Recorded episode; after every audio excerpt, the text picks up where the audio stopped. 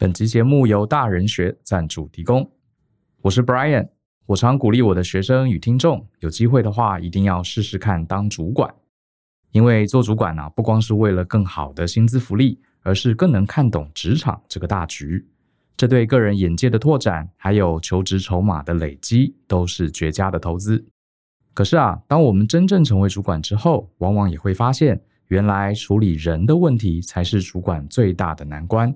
尤其是夹在中间的中阶主管与基层主管，更是压力山大。我完全理解这样的感受，因为我刚开始当主管的时候也是这样，几乎啊天天都在担心这些事情。比方说，我有没有正确的分配工作？是否有效的带领团队？有老鸟员工不服从我的领导，我该怎么办呢？我该如何跟平行部门沟通？尤其是那些不太配合我的主管。当然，更重要的是，我要如何向上取得老板的支持，争取更多的资源？以上种种都是主管的日常，但我们却很少有机会接受相关的训练。为了能帮助所有中阶与基层主管，或是未来想当主管的朋友，大人学特别邀请李君婷老师共同开发了这堂中阶与基层主管的夹缝求生指南。君婷老师二十年的职涯中，基层、中阶与高阶主管都担任过，同时也是辅导多家上市公司的管理顾问。除了具备丰富的管理实务经验，老师也擅长分析各种职场情境，并且提供给主管们一套标准的行动准则。这堂超过五小时的语音课程中，罗列了中阶与基层主管最常遇到的管理问题。君婷老师就像是你的个人教练一样，带着你分析情境背后的逻辑，并且统整出具体可行的行动，让你在成长路上少走冤枉路，成为更自信也更受人尊敬的主管。课程募资期间加入可享有最佳的优惠，欢迎透过节目下方的说明栏看看这堂课更详尽的介绍哦。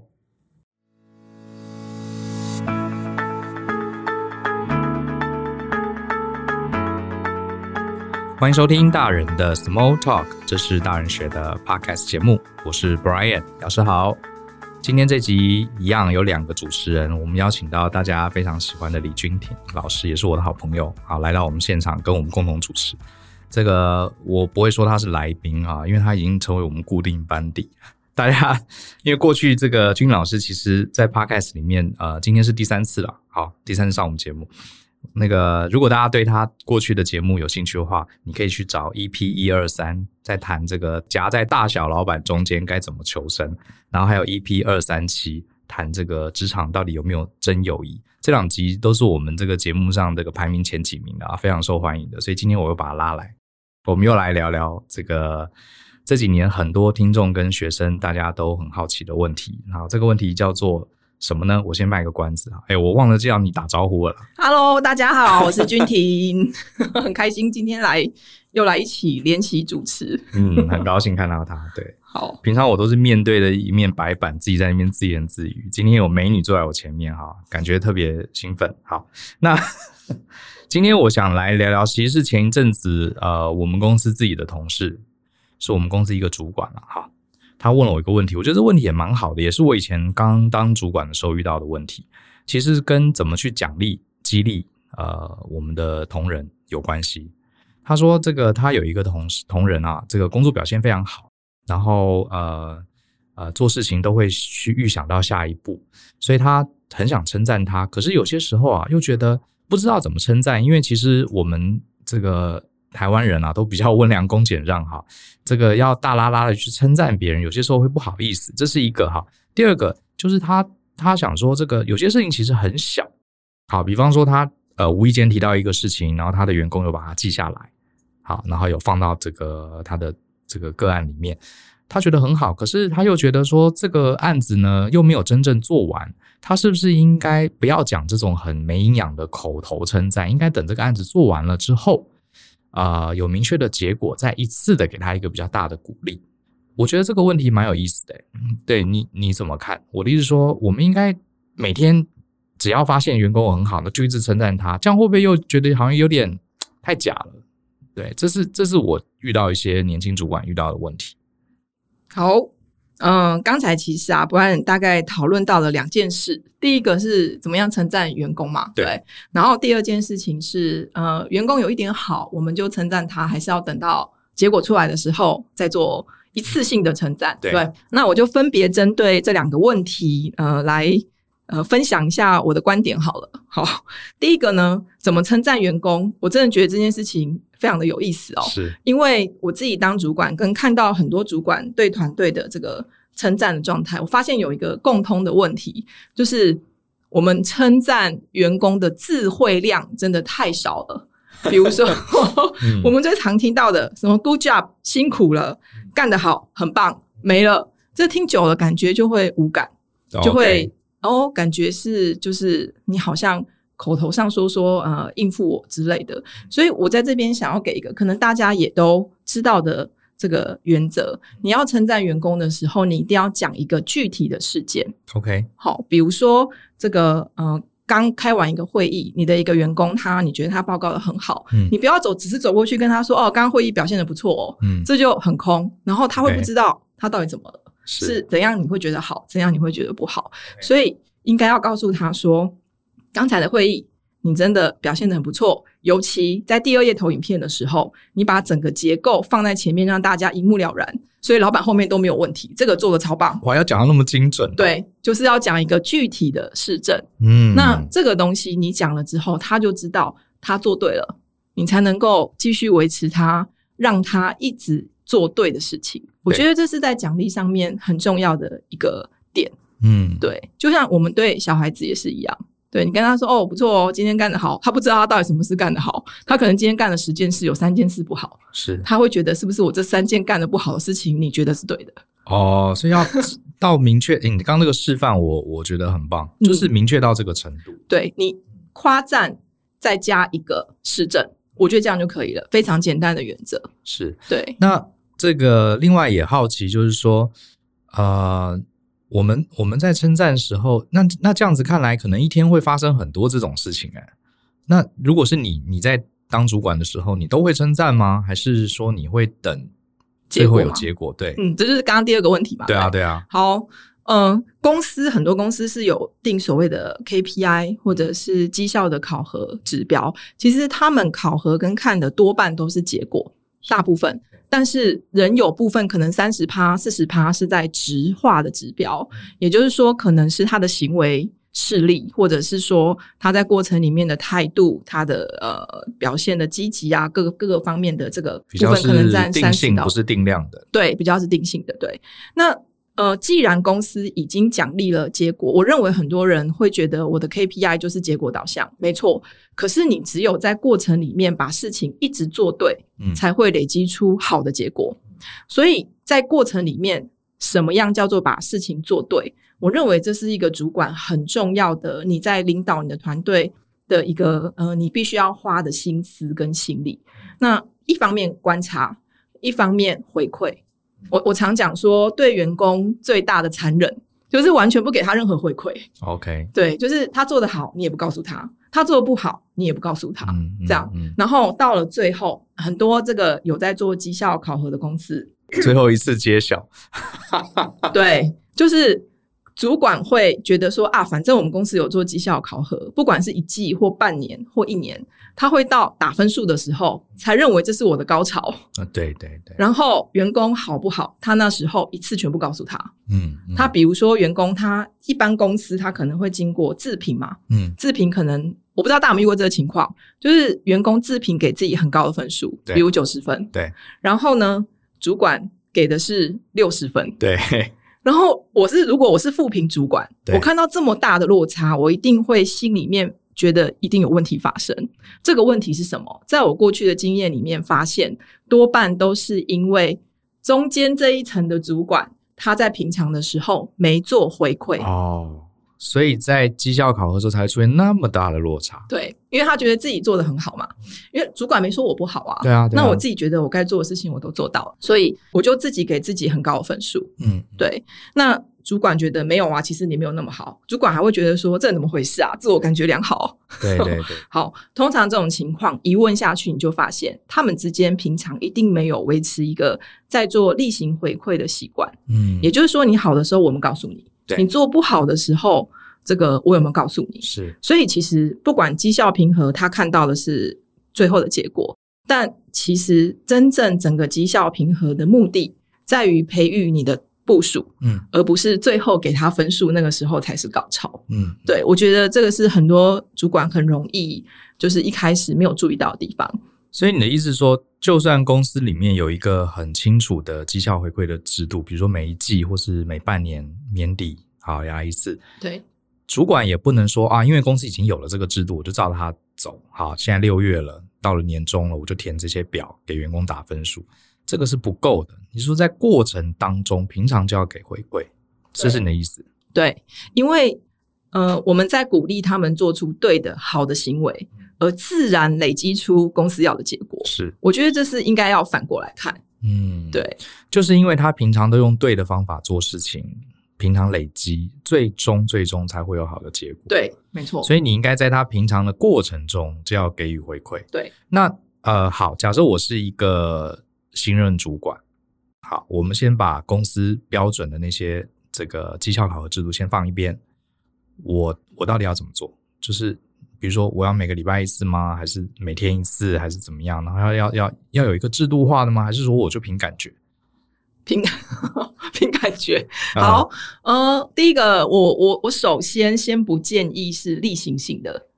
就是回馈这件事情，oh. 呃，你如果是要在日在你的管理日常给他做回馈的话，我比较不建议他是例行性的，这种感觉很奇怪。对我每个礼拜把你们叫进来，每个人轮流夸奖一次，很怪的，团队会觉得这很刻意、很制式化。对，我反而觉得是主管在平常的时候，如果观察到你的团队做了对的行为，嗯，请你当下就给他鼓励。是对，比如说，哎，可能在会议上不方便，那或许会议结束之后，或者是。或者是下班前，好，就是那个时候给他一个明确的回馈。嗯，所以如果变成例行性，大家会觉得主管在教功课。对，我们自己也会觉得很痛苦。是，但如果有些人他根本这一段时间他都没有做出任何你觉得值得呃夸奖的事，嗯，那你可能要做的事情叫做提醒。嗯，对他什么地方做不好，或者是说告诉他说，呃，你你这件事情应该可以在。往下做三个什么样子的改善？嗯，好，OK。所以我指的回馈不只是奖励，也包含提醒跟指正。嗯，这样。嗯，嗯，所以，所以你的意思说，是不是主管自己要养成一个习惯，就是说常常要观察员工的表现，不管是做的特别好的，或者是哎觉得要提醒一下的，自己要养成这个习惯，然后心内心要有个自觉啦。你不能等说哦，三月六月我再来做这个绩效考核。然后平常就是想到就要讲一下，对不对？不管看到的时候，嗯，对，我我我觉得这个是听起来很很很容易懂，可是我觉得做起来很难诶。对，真的，尤其是没有当过主管的人，你一下子以前都是老板叫我做这个事情，我专注在这个任务上把它做完，嗯，我就尽责了嘛。对，现在你还要观察你下面所有的人，而且很多行为是抽象的，就像一开始我提那个问题，呃，那个同事会来问我，是因为他担心我现在称赞了他。就最后这整个任务可能有其他的问题导致任务失败了，那我前面又称赞了他，这样就会产生矛盾。还有另外一个，我也常常听到说，就是我这好像是华人的这个教育特别有的，就是说不要常称赞他，这样他他的屁股就摇起来了，他就不知道自己其实还有很多地方需要努力。你有听过这种观点吗？有啊，传统的父母亲都是这样，哦、他只会跟老师说：“你尽量打。”对对，不会跟 老师说，你尽量称赞。对对，不会。但我我哎，你讲到这个，以前我们 我小我小学的时候，那个教师节，父母送教师节礼物，居然是送一打藤条，真假的？真的啊，好可怕哦！因为我是班长，拿那个藤条去拿给老师，对，讲的什么鬼啊？所以，所以我我觉得，对这个的确是我们华人文化上面的，应该我不知道其他的国家可能也类似差不多，但我觉得这台湾是特别明显的。对，所以大家。大家不太习惯去夸赞人，更不习惯去指正人。嗯嗯，对，所以我我一直觉得这可能是你身为主管应该要先去练习跟克服自己的一个心魔。嗯，你你要这样想，其实大部分的员工他是很希望听到你的回馈的。嗯哼，你自己想一下，你自己在当员工，甚至你现在是当主管，你是不是也很想知道你头上的那个老板他现在对你的评价是什么？对，对我这样做是对还是不不对？我这样好还是不好？那你希望我怎么样？你就带着这样子的心情，你就多半可以克服，就是呃，你你觉得夸奖他或是指正他不太习惯这样子的问题。你讲到这个，我很有感哈，因为大概在前几年，呃，我们公司有一个主管就跑来提醒我，我真的蛮感谢他提醒我的哈。他说：“Brian，你偶尔要称赞一下我们的员工。”我说，为什么突然你提这个事情？我说有啊，我有称赞啊。他说，呃，他说哦，我下面有个小朋友，他跟我聊天的时候，他非常担心。他说每次我去找这个 Joe 跟 Brian，Joe 跟 Brian 是不是不喜欢我？是不是觉得我工作做得不好？然后呃，我这个主管就问他说，你为什么这样觉得？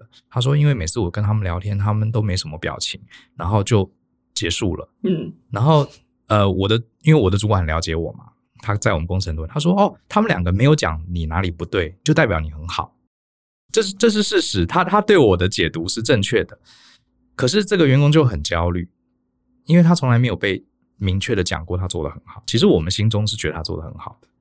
然后呢，这个主管就跑来提醒我说：‘Brian，你这样不行。你虽然心里觉得他很好，你要讲出来，有爱要说出来。’没错，没错，这是很多年前发生的事哦。我我。”我突然觉得这这个提醒对我非常重要。我们就是要常常观察，常常主动要讲出来，这就是主管的天职。因为你不讲，员工心中真的很多很多小剧场，他会觉得我是不是做的不对？对，因为其实。你你你讲出来有一件事情，你如果你是一个很目标导向的主管，很多就是比较理性啊，目标导向的主管，他反而更难开口去讲说，哎、欸，你做的很好，他可能会认为说这不是应该的吗？对，其实我有点这样，因为我觉得你都做对了，对我没有讲你不对，就是你达标了嘛。对，我还有遇过那种，就是整个公司都是精英的老板，嗯，他会觉得我花这么多钱找的都是业界的精英，给那么多薪水，你做到这个标准不是应该的吗？对。对，所以，所以我前面才会说，就是对员工最残忍的方式。这我在课程里面其实有提到，就是对员工最残忍的方式，就是你完全不给他任何的回馈。是，对，你让他，然后通常这种情况，这个部门的流动率跟士气都会不太理想。嗯，嗯对，因为他根本不知道他做的好不好，主管现在对我的表现到底是知道还是不知道？对，然后他会觉得说，你到底有没有？发现，哎，这我突然间想要岔题聊一个，嗯嗯、就是每次在回馈的时候啊，我在就是我有一堂课里面在讲那个目标管理的课，对，对然后我就会提到说，你在回馈的时候，千万不要一开始就讲干话，OK，好、哦，有特别有一句话，有特别有一句话叫做这个，你最近在忙什么？啊，这句话不能讲，不能讲，中了，你中了，好，好，其实干话很多，这其中一个，这句话听起来。好像是主管很关心员工，对，所以我问说，哎、欸，我要跟你聊天，哦、我就先跟你说，哎、欸，你最近在忙什么？这这是一个开场白嘛？感觉很压力很大，对，我觉得很正常。可是员工心里面会有非常多的 OS，没错，比如他就会觉得说，我在干嘛，你都不知道吗？嗯，这是一种 对，或者是说，你你真的就不关心我啊？嗯、哦，或者是他心里面觉得压力很大，就是老板好像在 challenge 我做的不好，嗯，觉得我最近很闲。哦，对，他有可能心里会这样想，虽然老板可能没这个意思。对，对，所以就是跟你刚刚问的那个问题，嗯，题面前面提到那个部分，我觉得还 还蛮相关的。好，今天请划线，开场不要讲干话。对，其实干话有很多，在我那堂课里面有提到好几种常见的。哎、okay，那我问一下，我我现在开始有点焦虑了。千万不要！我我想起来了，我的开场不是你最近在忙什么，我知道这个是有这句话不行。我的开场是，哎，嗯。你最近上班感觉如何？这个 OK 吗？最近上班感觉如何？我说，我说，你啊，你最近工对工作的感觉如何？哦，对工作的感觉啊，嗯，这要看多长时间，就是你有没有很很就是频繁的去跟这个员工做回馈？嗯，如果是两个月问一次，对，或许 OK，差不多，我是两个月。好，那差不多。那如果你是常常跟员工在做回馈的，问这个就。很奇怪，嗯，就是哎、嗯欸，好像你上次跟我讲的我都忘了，对，OK，就是呃，有点像渣男的搭讪，没有诚意，就是一个、欸、那就是一个开场白。假设我今天要呃给员工一些回馈，嗯，到底怎么开场比较好？直说，直说，对，我我我自己的建议就是。你就把员工叫来，嗯，好，比如说你们在会议室或是你自己 office 都可以叫来，你就直接开门见山跟他说：“我现现在把你找来，其实有件事情我想要跟你讨论一下，交换一下我的观点。”或者可不可以直接说：“我想给你一些回馈？”对，我我我觉得也可以，就是直接讲，okay, okay 不用讲奇怪开场白，不用问候他家的猫猫狗狗，通通不用，因为那个会这样做。来来来，小张，一个好消息跟坏消息，你要先听哪一个？感觉是在乱的吧？来乱的，对啊，真的。OK，就直接来就好，直接讲。嗯，你的员工他也会知道，我老板叫我去，嗯、就是要给我一些回馈。是，你就养成这样子的团队默契，其实大家就知道，你不需要开口的时候去然后扯东拉西扯一些别的。啊，我知道。为什么会忍不住想多拉些？就是因为太少做这件事情，所以大家双方都不习惯，觉得陌生或尴尬。是，所以找一些其他话题来聊。可是你在聊其他话题的时候，你的员工心里面其实是很忐忑的。对，他会觉得你等一下要讲什么？你知道我来目的到底是什么？是，你可以不要浪费我时间，直接开始就好。对对对对，对，OK。所以就是常常做，然后也不用。前面铺陈那么多，嗯，因为这本来就是大家彼此间互相给回馈的时候嘛。对，其实我在五一二的课程里面有一个小小的建议啊，嗯、对，就是我会蛮建议主管，你平常要做管理日志，嗯，呃，叫做管理日志，其实是你自己的日志，也就是说，你今天观察到你的员工部署有什么行为做得很棒的，你就把它记下来，简单记一分钟之内就可以搞定。嗯，做了什么你觉得不理想的？你你也把它记下来，因为有可能这个当下你不太有这个适合的时机去跟他谈。比如说，在一个会议上面，你的部署做了一个呃态度很差的举动，嗯，哦，别人问他问题或是请他帮忙，他电脑啪一摔，人就走了。是，对。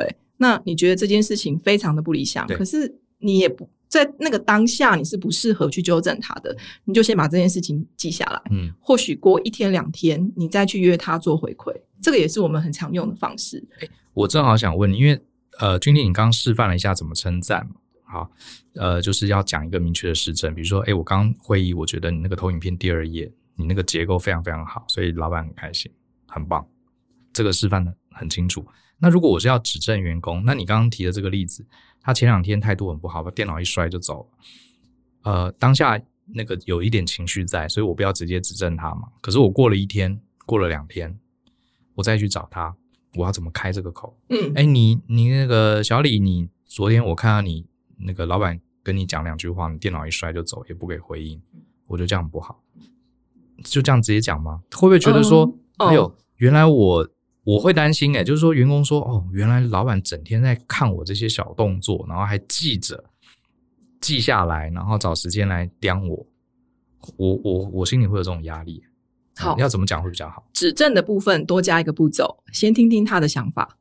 OK，好，比如说像我刚刚讲的这个，刚刚叫什么小张，是不是？小好，现在小李啊，我是小李，哎，我是小李。好，老板什么事？就是 就是前天我们在开一个会议的时候，老板问了个问题，对，然后呢，你把电脑一关，人就走了。我想要问一下，你当时候的想法是什么？OK，嗯呃。没有啊，我我我我没有特别想什么，我只是觉得老板就不太爽。我只觉得老板讲那些东西之前已经跟他讲过，他又不听，不听又来问我。好，那你这样做，你觉得能改变什么？是不能改变什么。对，那你觉得其他的同事会怎么看待你这个人的专业？就是类似像这样，是是，是。对我我我我我有时候比较不会直接告诉他，我觉得你这样不好。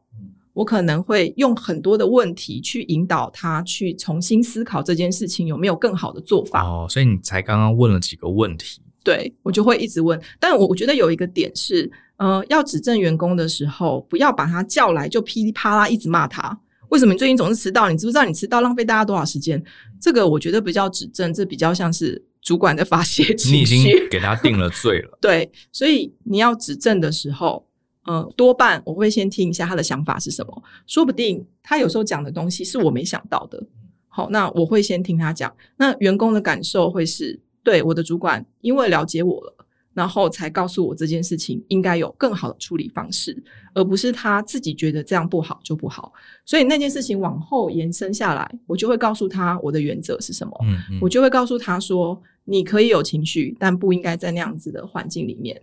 第一个，大家会对你身为一个这个呃资深的同仁的专业产生怀疑，你会不会也这样对客人呢？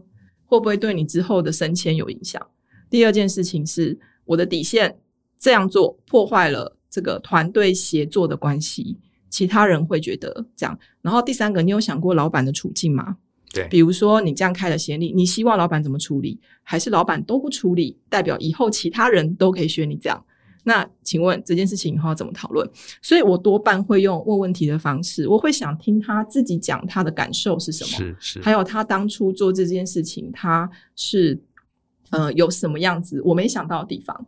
或许他老板讲的一件事情刺痛到他内心深处，什么五年前。跟女朋友分手的一个痛点，可能我这个我我是不会知道的嘛，对，或者他手滑，所以电脑不小心 合起来，诸如此类，对，所以像像这种东西，我我会觉得我会想听他说。嗯、那这个我我想要讲的是，指正其实它真正的价值在于你跟员工对谈的这个过程，嗯，而不是最后的结果。当然，最后的结果很重要。可是经过这样子的过程，你你会更了解他，嗯，他也会觉得说，你能够听我讲我现在的呃难题，我为什么会这样做？好，我可能做的不好，可是主管你也懂了，嗯，对，那你给了我一个好的建议，如果我也能接受，那我接下来就愿意尝试你给我的建议试试看，你就达到你的目的了。OK，好，我我觉得这个非常非常重要，我我试着整理一下哈，你帮我补充。就是当看到员工呃有一些不是很理想的事情的时候，如果当下不适合，就先记起来，然后再过了一两天之后，找个适当的时机跟那个员工讲，然后一开头不要讲一些有的没的，直接给回馈，对不对？给回馈的方法，第一个先讲出事证，像你刚刚的示范，小李，我昨天看到你如何如何，奖励的时候，对。奖励的时候也要这个呃，如果要指证的时候也要对对对。然后可是呢，指证的时候有一点不一样，指证是讲完事证之后要先问对方的想法，当时为什么你会这样做？当时你的感觉怎么样？我有让他有机会先讲。好，讲完之后再透过一系列的问题，不是直接给他定罪骂他，而透过一些问题，比如说你这样做会不会呃，你觉得有解决问题吗？或者你然后。问透过问题跟他一起讨论一个更好的解决方式，这整个公式是这样走。对，类似类似是这样没有错。Okay, okay, 对对对，所以其实我觉得那个值得记下来哦。对，过程里面如果能够呃彼此的这个谈话，你把你的想法，他把他的他把他的想法告诉你，这种交换嗯其实就是建立信任基础的一个关键。嗯嗯嗯，所以最后的结果有些时候反而不那么重要了，就是不管。他呃，你今天是要奖励他，或是指正他？你常常跟他就透过这样的方式去聊，你们两个的关系会更好。没错，这个我很认同诶，因为你看哈，我常常觉得像我的小外甥，好，我常常跟他聊天，他都跟我抱怨他爸妈如何如何如何。可是你会发现，他最爱的还是他爸妈，因为他爸妈常骂他，常就指正他。看小孩子就知道了，可是他心里很清楚知道，虽然爸妈有些时候没有我这个姨丈好，姨丈都会带他去买玩具，而且姨丈永远说他很棒，对，他看到我都很高兴。可是他最后晚上要睡觉的时候，他还是找他爸妈，因为他跟他爸妈的 bonding 那个连连接是其他人不能比的。的对，没错，嗯，对，所以很多主管会问说啊，君天老师，我要怎么样快速的建立我跟同仁之间的这个信任基础？我都会跟他讲，你要先把快速的这个先拿掉。因为它是累积出来的，就是在日常这些的这个过程里面去累积，一直叠加出来的，并不要去期待说你每次给他回馈，或是每次给他指正，他马上就变好。对，这些都是累积。对，重点是过程。对，没错。嗯嗯嗯。好，那我觉得可以再补充一个，就是你也可以趁这个时候，就是你在指正他的时候，把你的底线再讲一次。哦，底线。对，比如说，呃，他这样子做。你觉得谈到后来了嘛？你就可以告诉他说，从你的观点来看，他这样子做有几个这个问题。好，第一个可能让老板很难处理啊，第二个破坏协作。你就可以特别强调，我觉得人可以有情绪，可是你不能这个东西表现出来会影响到团队协作，这是我的底线。对，你可以有情绪，但是你你不要在会议上骂你的协作团队，或是挖坑给他跳，或者是这个呃很摆明的，就是我不爽你，我就不想跟你合作。这个可能就是就是你的底线，你可以趁这个时候告诉他。对，因为有时候部门文化就是这样子建立起来的。是，是对对对。诶，我我另外有想到一个问题哈，比方说我在公司里面。呃，我看到，假设我们公司有三层，我是最高的这一层，可是我看到基层员工有表现很好或是不好的地方，我应该是直接跟他讲，还是透过他的主管来跟他讲？嗯，我觉得其实没有一个标准的答案呢。这个仍然牵涉到我刚刚讲的文化。嗯，有些公司的文化这样是完全没问题的。对。可是如果你的公司是属于那一种，就是呃，阶层明、明确、阶层明确，我会建议不要这样做。是。对，因为你可能会破坏了原本他跟他主管之间的默契跟合作的那种关系。对，所以你可以告诉他主管，可以跟他主管讲，所以还是看公司文化。对，像我以前在在纽约上班，我们常常这样子，那个副总直接看到我就跟我讲起来了。对，他也无所谓。对，我的主管也不会介意，因为公司就是对矩阵型的啦。对，所以我觉得他没有标准答案，就是你的文化是不是能够大家这样这样子协作是没有问题的，彼此心中不会有芥蒂或是习以为常的，这样我觉得是是 OK 的。对。我们今天讲到的是给回馈嘛，其实给呃就是直接口头给我们的员工赞美，这其实算是诸多奖励方法的一部分。那我也之前有被一些同仁问到说，呃，Bryan，我口头赞美员工，这不是员工要，员工要的是加薪啦。嘴巴讲，呃，我我整天赞美他，又没有我又没有能力给他加薪。好，这个这些都是空口说白话，搞不好员工反而会更不爽。呃，你觉得这样看法对吗？你认同吗？嗯，要就给钱啦。好，我先说钱呢，这个东西它是宇宙世界万物各种喜怒哀乐能量的平衡。嗯哼，嗯 哼对，你可以想想看哈，比如说发生一个不好的事件，意外事件。那个命回不来嘛？对，大家谈的是什么？金钱的赔偿。对，好，就金钱就算拿到很多钱，这个人的命也回不来。所以钱，我讲现实的，它的确是很多事情的平衡。嗯，但是钱到底要到多少才够让他愿意黏着在这里继续做事？这个就不一定。是因为每一个员工其实他在自己职涯上不同的阶段追求的东西是不同的。嗯嗯。好，那以刚刚讲的例子，就是，诶，我常给他口头奖励。或许你要思考的是，他要的奖励，他还是需要奖励，可是他已经不需要只有你的奖励而已了。OK，好，是有没有他心里面认为就是他很呃尊敬的人？嗯，好，那个公司的一些前辈，或者是你上面的大老板，或者是客人，对，他可能还是需要被肯定的，但可能你是不够的。所以，呃，我们以前常做的一件事情就是小题大做，是，就是诶，他把这件事情做好了，我觉得很棒。但只有我奖励他，这个效果好像没有很好，嗯，所以不然这样好了，我私底下去找老板。啊，我跟老板说，我们团队最近完成了一个很漂亮、做的很漂亮的一个 project，那我们会来这个开一个小会，然后奖励老板，你可以来帮我站个台，好，帮我来跟大家这个鼓励勉励一下，这样子让那个大家也感觉到老板对这件事情的关心，所以我们常常会这样小题大做，还有很多什么办庆功宴。搞了一件小事，搞得好像很大，别人可能会觉得有那么严重吗？可是我就想要这样子啊！哎、欸，你这样一讲，我突然觉得我的我的主管好优秀，我的主管都会说：“哎、欸、，Brian，你找时间称赞他一下。”对，因为他他其实主管就可以称赞他了，可是他想要老板来称赞。对，所以你要知道你的员工他在意的是谁的眼光。嗯，可能你你跟他太 close 之后，你对他的称赞他已经习惯，对，他可能想要。他在意的人，这是其中一种奖励的方式。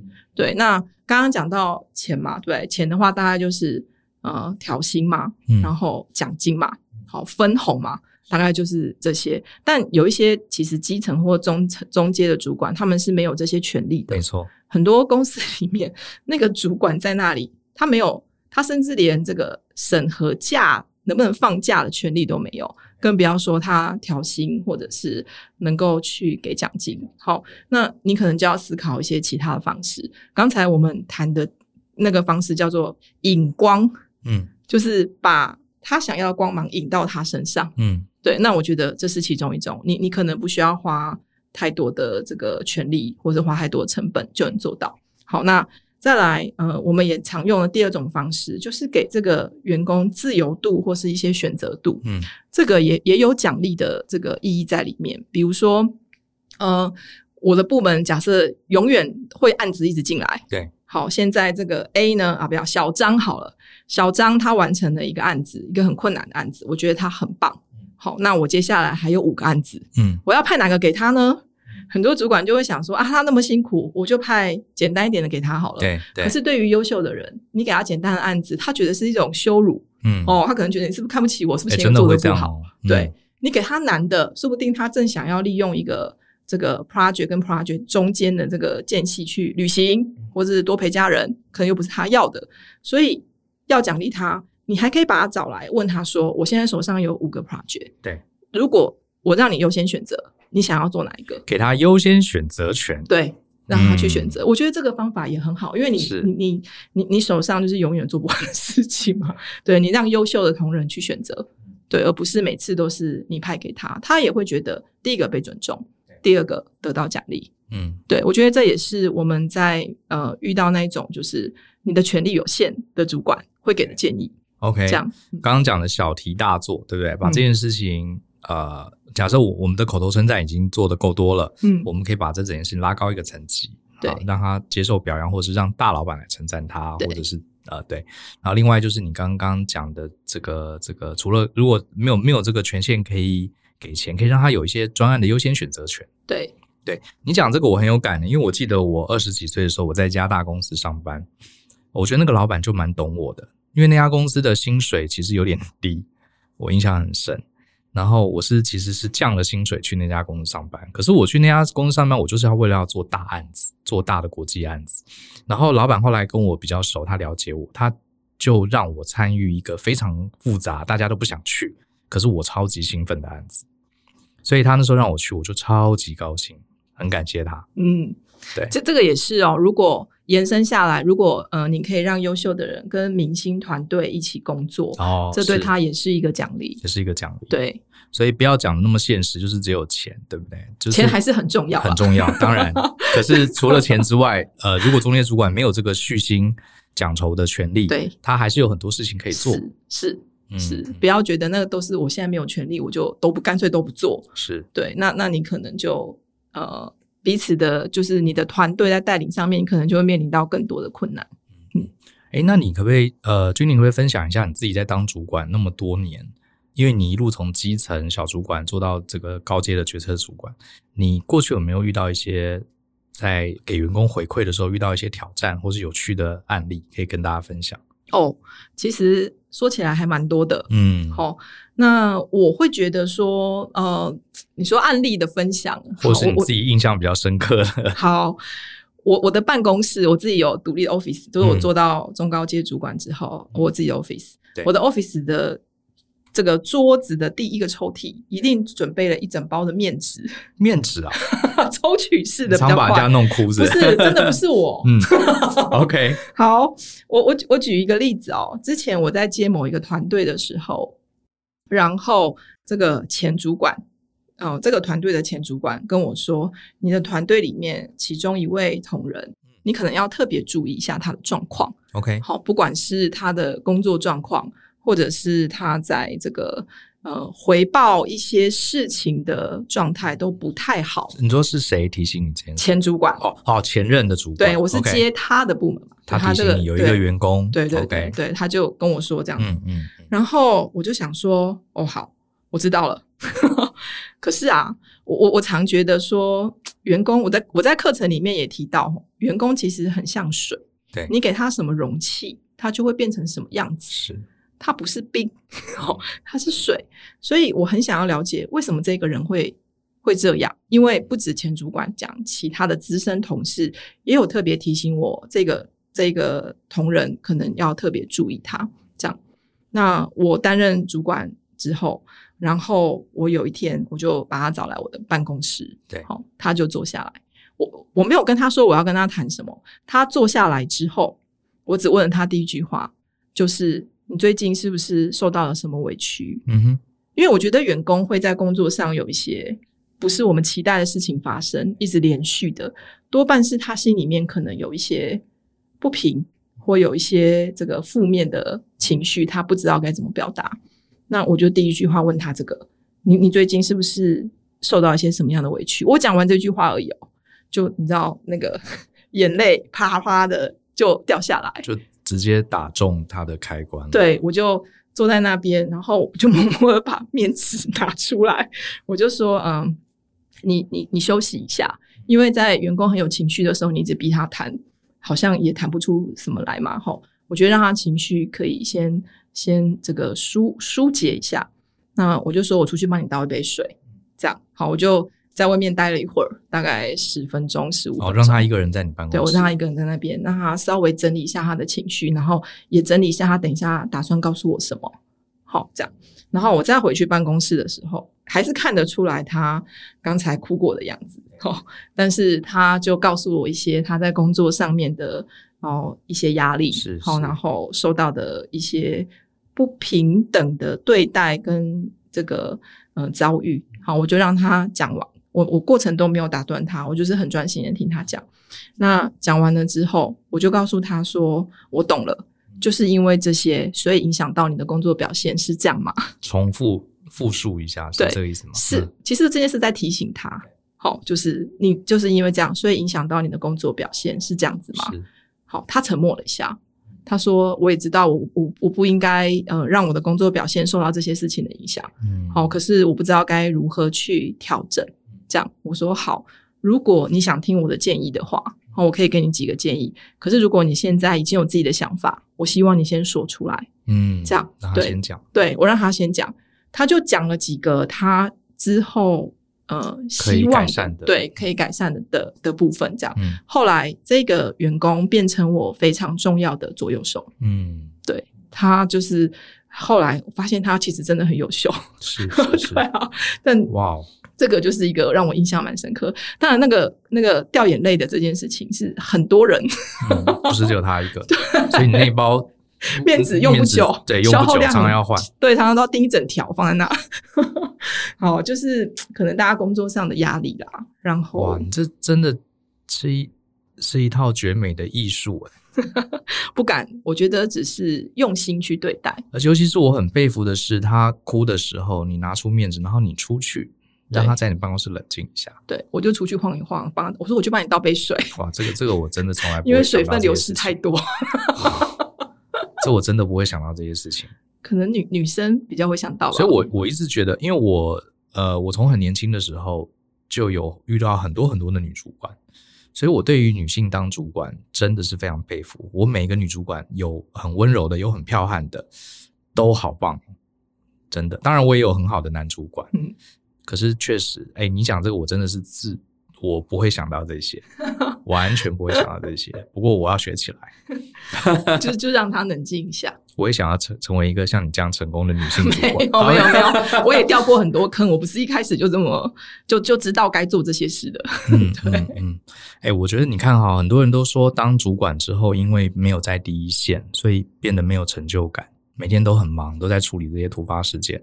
可是我觉得，如果我们能好好规划这些事情，哎，这个也会很有成就感。就像你说，这个员工，第一个，我们先不管他后来的表现有没有提升，至少他心结解开了，他舒服了，嗯，对不对？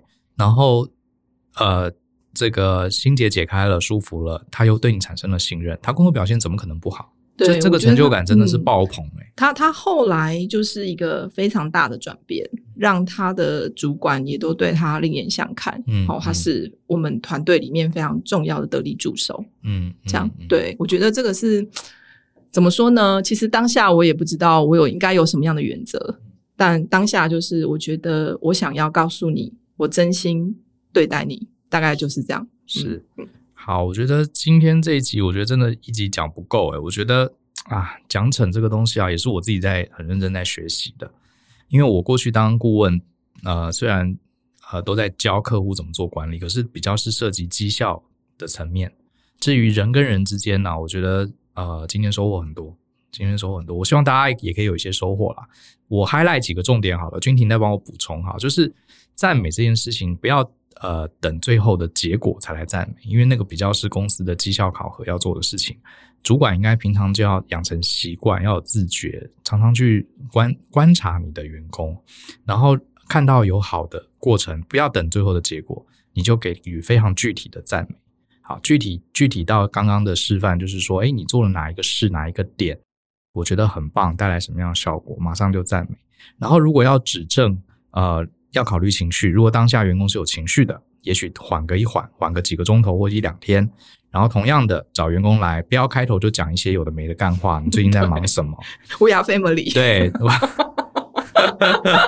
好，我我对人，我我是对事不对人哈，你不要介意哈。对，是这种话，一听就觉得哇塞，老板要骂我了。还有什么共体时间、共体时间之类的啊？就直接讲说，我想给你一些工作上的回馈，好，或者然后回馈说要讲也是一样，要讲呃我看到了什么，然后呢先。